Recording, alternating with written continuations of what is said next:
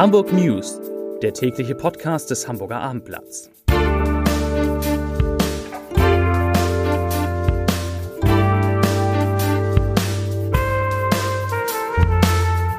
Herzlich willkommen. Mein Name ist Lars Heider und heute geht es im täglichen Podcast des Hamburger Abendblatts um das Miniatur Wunderland, das Angst hat, die Corona-Krise nicht zu überstehen. Wirklich wahr. Weitere Themen. Hamburgs bekanntester Nachbarkreis, wahrscheinlich bekanntester Nachbarkreis, ist tatsächlich Corona-frei. Kinder kriegen das Virus wirklich kaum. Dafür gibt es gleich Zahlen. Und heute Abend wird es richtig spannend. Spannend wird es auch, wenn wir auf die Top 5, wie immer, auf die Top 5 der meistgelesenen Abo-Artikel schauen auf ablatt.de und da sieht man gleich, das Miniaturwundern ist gleich zweimal darin vertreten. Auf Platz 5.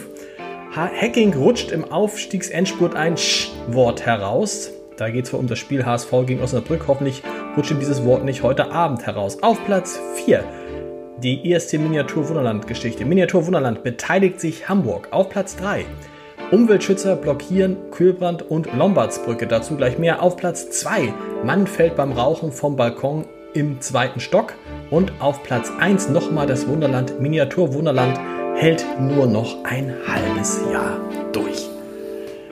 Ja, tief durchatmen, das Miniatur Wunderland, worum geht es da? Das ist ja seit Jahren die beliebteste, mit Abstand beliebteste Touristenattraktion und Sehenswürdigkeit, nicht nur in Hamburg, sondern in ganz Deutschland sogar, vor dem Schloss Neuschwanstein und vor dem Brandenburger Tor in Berlin. Normalerweise, normalerweise kommen 1,4 Millionen Besucher pro, in, in, einem Jahr, nicht pro Tag, 1,4 Millionen Besucher in einem Jahr ins Miniaturwunderland. Das sind fast 4000 pro Tag. Im Moment dürfen wegen Corona nur 200 Menschen zeitgleich auf die Anlage in der Speicherstadt. Und das rechnet sich, man kann sich das vorstellen, überhaupt nicht. Das Wunderland wird den ersten Monat nach Wiedereröffnung mit einem Verlust von mehreren hunderttausend Euro abschließen. Und äh, es sieht nicht danach aus, dass es jetzt schnell besser werden könnte. Und deshalb sagt Wunderland-Gründer Friedrich Braun, und das klingt dramatisch, ich zitiere, wir halten noch bis Anfang kommenden Jahres durch, aber spätestens dann wird es auch für uns eng. Zitat Ende. Dann nämlich ist der Notfalltopf, den Friedrich Braun und äh, sein Bruder Gerrit für schwere Zeiten wie diese angespart hatten, der ist dann aufgebraucht, der Notfalltopf. Und die Macher des Wunderlands hoffen deshalb, dass möglichst viele Menschen die heute veröffentlichte Corona-Warn-App herunterladen. Vielleicht haben Sie, vielleicht habt ihr das auch schon getan. Denn, und ich zitiere nochmal, Kontakt und Abreise, erst wenn Kontakt, Reise und Abstandsregeln abgemildert werden, bekommen wir eine Perspektive im Wunderland. Die App könnte, sofern genügend Menschen sie nutzen, zu einem bedeutsamen Werkzeug dabei werden. Tja, und ist natürlich die Frage, was nicht, wenn nicht genügend Menschen die App runterladen, wenn die Reise- und Abstandsregeln nicht abgemildert werden können, was passiert dann mit dem Wunderland, das wir ja alle sehr lieb gewonnen haben? Hamburgs Finanzsenator Andreas Dressel hat heute zumindest angedeutet, dass notfalls, wenn es ganz, ganz schief, schief läuft, notfalls auch die Stadt Hamburg beim Wunderland einsteigen könnte. Und je länger ich drüber nachdenke, ist das vielleicht gar nicht so eine schlechte Beteiligung. Zumindest wenn dann die Sache mit Corona hoffentlich bald ausgestanden ist. Ja. Hoffen wir das Beste für das Wunderland und dass jetzt über den, die Sommermonate wieder mehr Menschen kommen und dann auch die Abstandsregeln zumindest etwas gelockert werden. Es gibt ja gute Nachrichten aus Österreich. Dort ist die Abstandsregel nicht 1,50 Meter, sondern nur 1 Meter und man fragt sich, haben die Österreicher ein anderes Virus als wir? Von vom Miniaturwunderland zu einer Nachricht, die wirklich maximal überraschend ist und die aus einem Landkreis kommt, der, sagen wir ehrlich, gefühlt stärker zu Hamburg als zu Schleswig-Holstein gehört. Ich rede über den Landkreis Pinneberg. Der war ja zu Beginn der Corona-Krise einer der Hotspots in Norddeutschland mit sehr, sehr vielen Infektionen und schuld daran waren, wie überall in Hamburg und im Umland von Hamburg, die Rückkehrer aus den Skigebieten, Stichwort Ischgl. Nun, und jetzt kommt es, nun ist Pinneberg einer der ersten Kreise, der komplett Corona-frei ist. Also kein aktiver Fall mehr in Pinneberg. Niemand im Landkreis Pinneberg hat mehr Corona. Das ist doch ein Grund zur Freude. Und ich bin mir sicher, dass bald auch der erste Hamburger Bezirk folgen wird als Corona-freier Bezirk.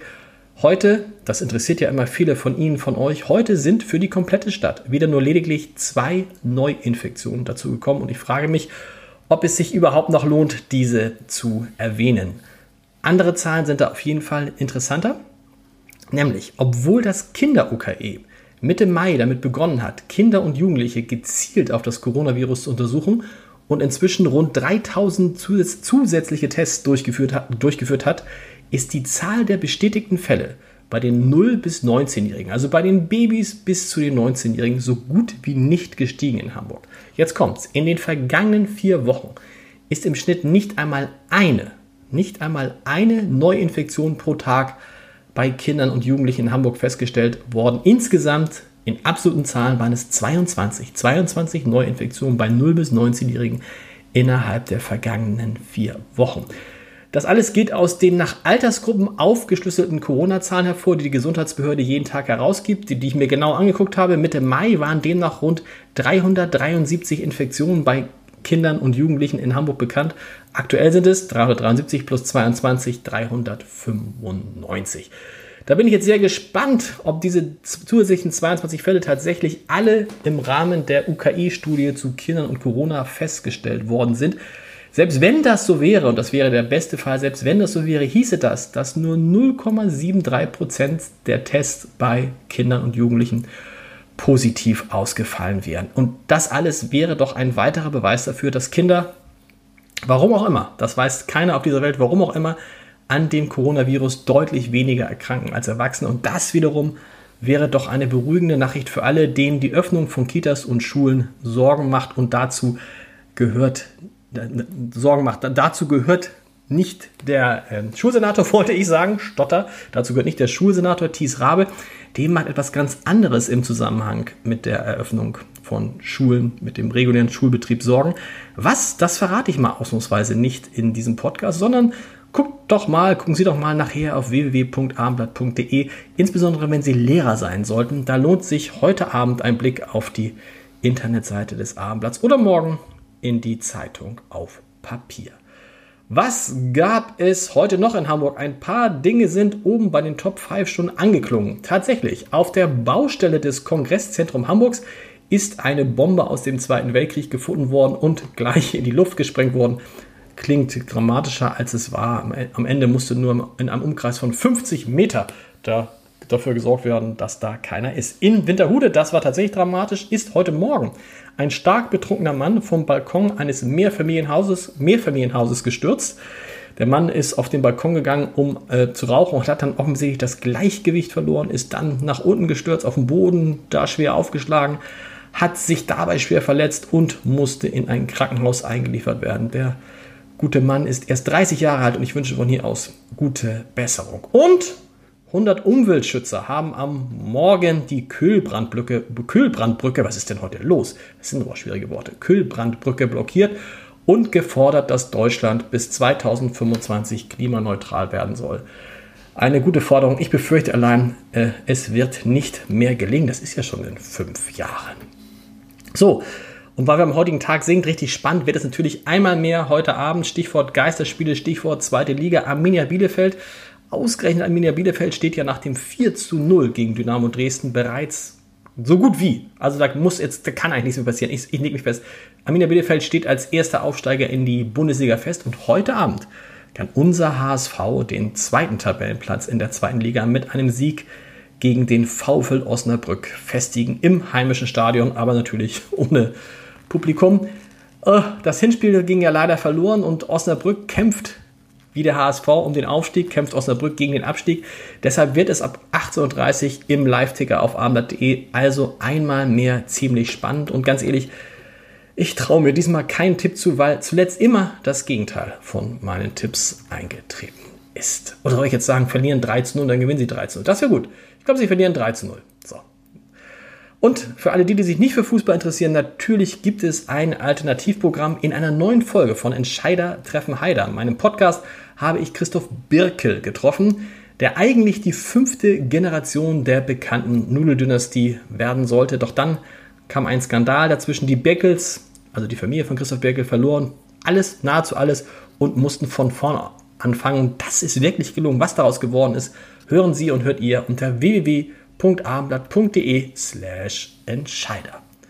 Wie immer zum Schluss der Leserbrief des Tages. Da geht es um ein Thema, das ich in diesem Podcast auch schon ein, zweimal angesprochen habe, nämlich darum, dass sich die Gastronomen beschwert haben, dass ihr Personal Masken tragen muss, Mund- und Nasenschutz tragen muss und die Gastronomen haben gesagt, davon würden äh, Gäste abgeschreckt werden. Dr. Ursula Augener sieht das etwas anders. Sie schreibt in dem Lesebrief des Tages, Merkwürdigerweise gibt es mehrere Berufe, in denen Gesichtsmasken getragen werden, regelhaft stundenlang seit Jahren. Dort beschwert sich niemand, auch wenn die Haut juckt, die Nase läuft, man das Gesicht des anderen nicht sehen kann, man lauter und artikulierter reden muss. Warum? Weil die Maske als sinnvoll angesehen wird. Kann bitte jemand einmal den Gastronomen erklären, dass es nicht allein um ihre Bequemlichkeit geht, sondern darum, dass ein erneuter Lockdown zu verhindern ist und wir alle bitte so kurz wie möglich einen Gesichtsschutz tragen wollen. Leserbriefende, ein schöner Leserbrief, liebe Frau Augener, vielen Dank dafür und wir hören uns dann morgen wieder. Bis dann. Tschüss.